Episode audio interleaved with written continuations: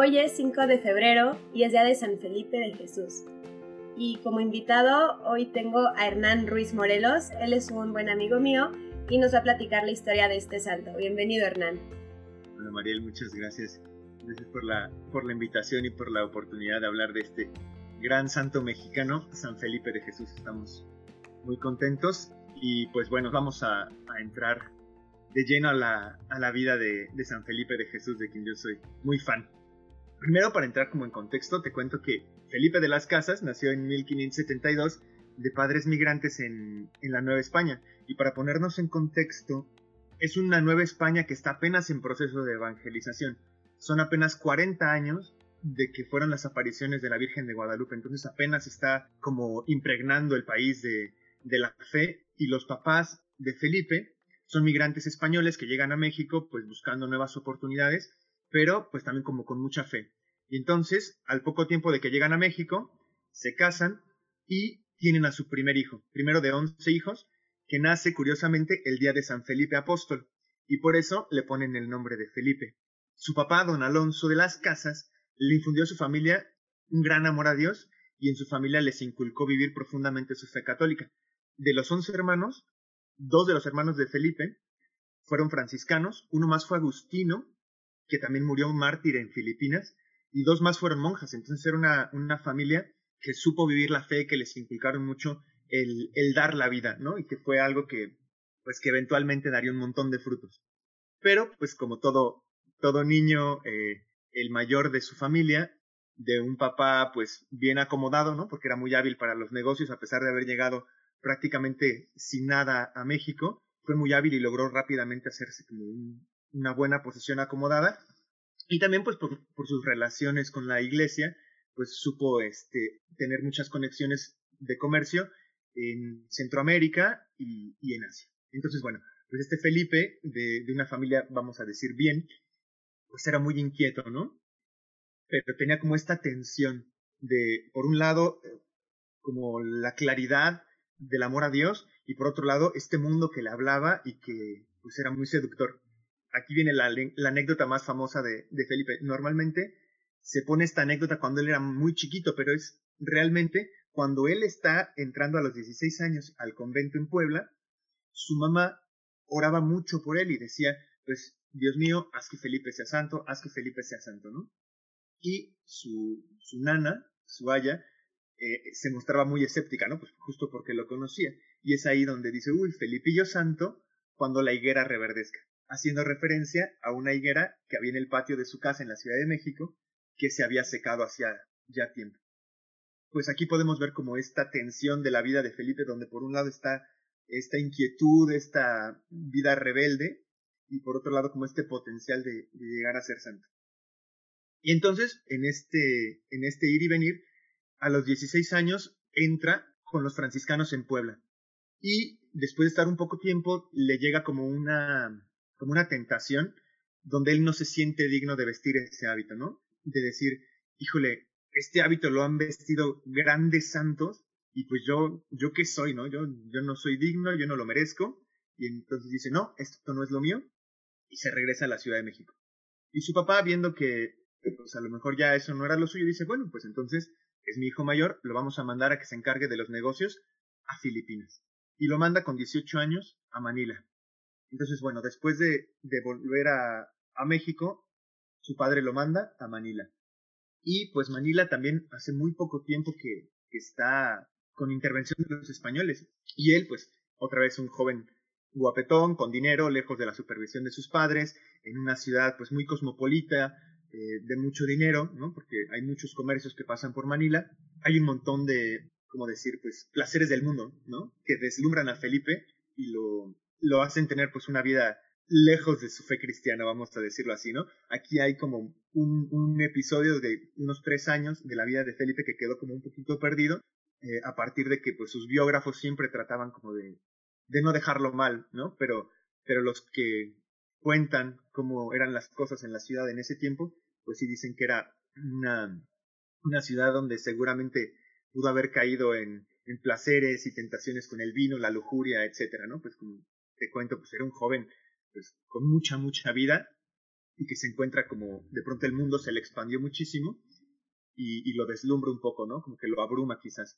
Pero después de tener eh, este estilo de vida unos tres años más o menos, siente un vacío muy profundo en su corazón, ¿no? Y siente la necesidad de, de reconvertirse, de regresar a esa fe de su familia, de su infancia, y, siente como un poco de nostalgia de su tiempo, aunque fuera muy breve, en el convento en Puebla, y llega con los franciscanos en Manila a los 21 años y solicita nuevamente entrar. Cuentan que cuando llega al monasterio le preguntaron, bueno, ¿qué buscas, no? ¿Qué, quieres aquí? Y él simplemente respondió, estoy buscando la paz.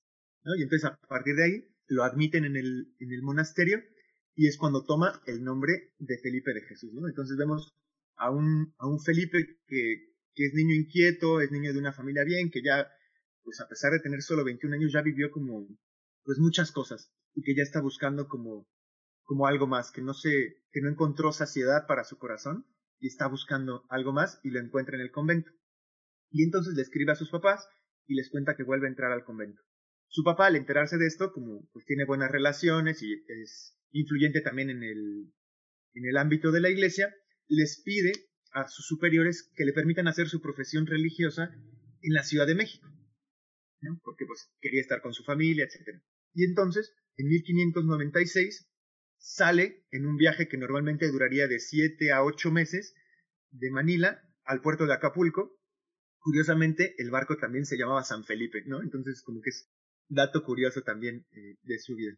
Pero, pues resulta que pues Dios tenía otros planes y tres tempestades dañaron muchísimo el barco y a poco más de dos meses de estar viajando, eh, con toda la carga y con todos los, eh, los navegantes, llegan a Japón. ¿no? El barco queda a la deriva un poco y llegan, logran llegar a las costas de Japón y pues llegan a un Japón que, que está como muy en crisis, muy inestable. El emperador tiene muy poco control sobre los gobernadores, los shogunes, que pues hacen muchas cosas a sus espaldas y hay muy mala comunicación, pero sin embargo el cristianismo está creciendo. Hace ya tiempo que los jesuitas están en Japón y han logrado evangelizar a unos 8.000 japoneses, ¿no? Y el centro de toda esta evangelización era la ciudad de Nagasaki. Entonces, bueno, llega Felipe con todos sus compañeros y se entera el gobernador de esa zona que llegaron unos, unos cristianos, ¿no? que vienen monjes y que además vienen en un barco cargado de un montón de mercancías muy valiosas, ¿no? Porque pues obviamente era un barco de la familia del papá de Felipe y pues era un barco comerciante. Entonces, pues aprovechando la oportunidad de hacerse con todas estas riquezas, el gobernador convence al emperador de que en realidad vienen a conquistar Japón. Que son como espías, emisarios que vienen a socavar la autoridad del emperador y los mandan a apresar. Pero como Felipe pues llega un poco como náufrago y también llega la noticia de que pues es de familia influyente, a él le dicen, bueno, ok, a ti te vamos a dar la oportunidad de que como llegaste como náufrago y no como misionero, te vamos a dar la oportunidad de que quedes libre. Y él al ver a sus compañeros que habían sido apresados con él en, en Kioto, porque antes de llegar con el emperador hace una parada en Kioto para hacer como una comitiva para ir a hablar con el emperador, los apresan y entonces Felipe dice, no, ¿Qué será de, qué va a decir Dios si mis compañeros están presos y yo quedo libre? Lo que sea de ellos también va a ser de mí. Y entonces, ya, los condenan, se los llevan presos a todos, o sea, no nada más a él y a sus compañeros de, que venían con él en el barco, sino que también con los compañeros del monasterio de, de Kioto.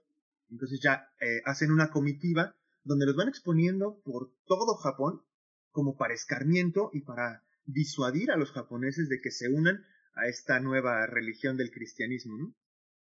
Y entonces los empiezan a desfilar y a humillar por todo Japón y en enero de 1597 le cortan una oreja a todos, que es como la señal de que son condenados. Cuando llegan a Nagasaki, entonces, en una colina que está en las orillas de la ciudad, tienen ya 26 cruces y ahí pues son martirizados todos. Se les conoce como San Pablo Miki y los mártires de Nagasaki, entre ellos Felipe de Jesús. Y no se, no se sabe muy bien si fue realmente porque Felipe era bajo de estatura, pero les ponían una especie de argolla en la cruz que les detenía el cuello. Pero no, no saben si es porque se resbaló Felipe del apoyo que tenía en los pies de la cruz o porque su cuerpo era corto, ¿no? Él, él era bajito. no alcanzaba realmente a, respirar y se estaba ahogando mucho y solo podía repetir el nombre de Jesús. Decía Jesús, Jesús, Jesús. Y entonces como veían que, que estaba sufriendo mucho, él fue al primero que lo mataron clavándole dos lanzas en el pecho. Él es realmente el primero de los 26 mártires de Nagasaki y muere repitiendo el nombre de Jesús cuando tenía 25 años apenas. Luego, el emperador, nuevamente para escarmiento, ordena que los cuerpos quedaran expuestos, pero a un mes los cuerpos estaban incorruptos.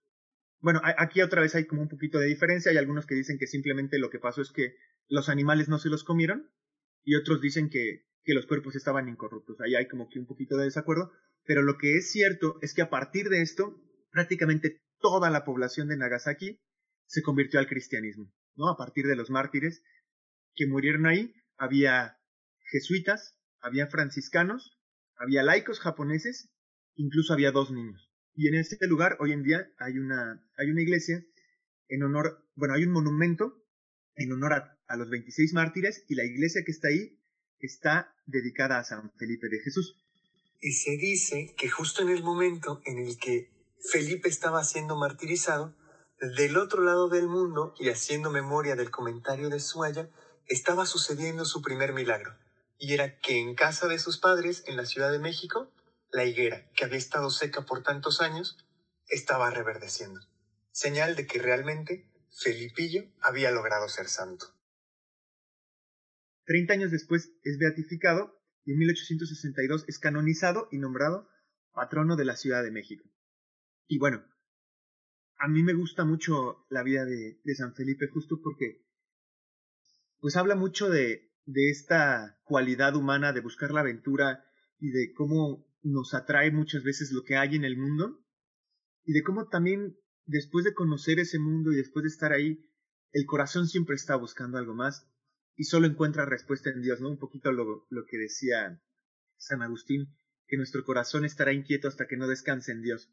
Y, San Felipe se vuelve como un ejemplo muy tangible de esto, que con su vitalidad, con su juventud, con su alegría, eh, siempre acepta la voluntad de Dios, escucha el llamado y, logra como contrarrestar esta otra urgencia, esta otra tentación que, que siempre está presente, al punto de entregar la vida y entregarla repitiendo el nombre de Jesús. Y si me permites, me gustaría nada más terminar con la carta que él escribe a sus papás el día anterior a ser martirizado. Nagasaki, 4 de febrero de 1597. Queridos padres y amigos, la noche pasa rápida. Mañana moriré ejecutado en la cruz, pero no tengo miedo.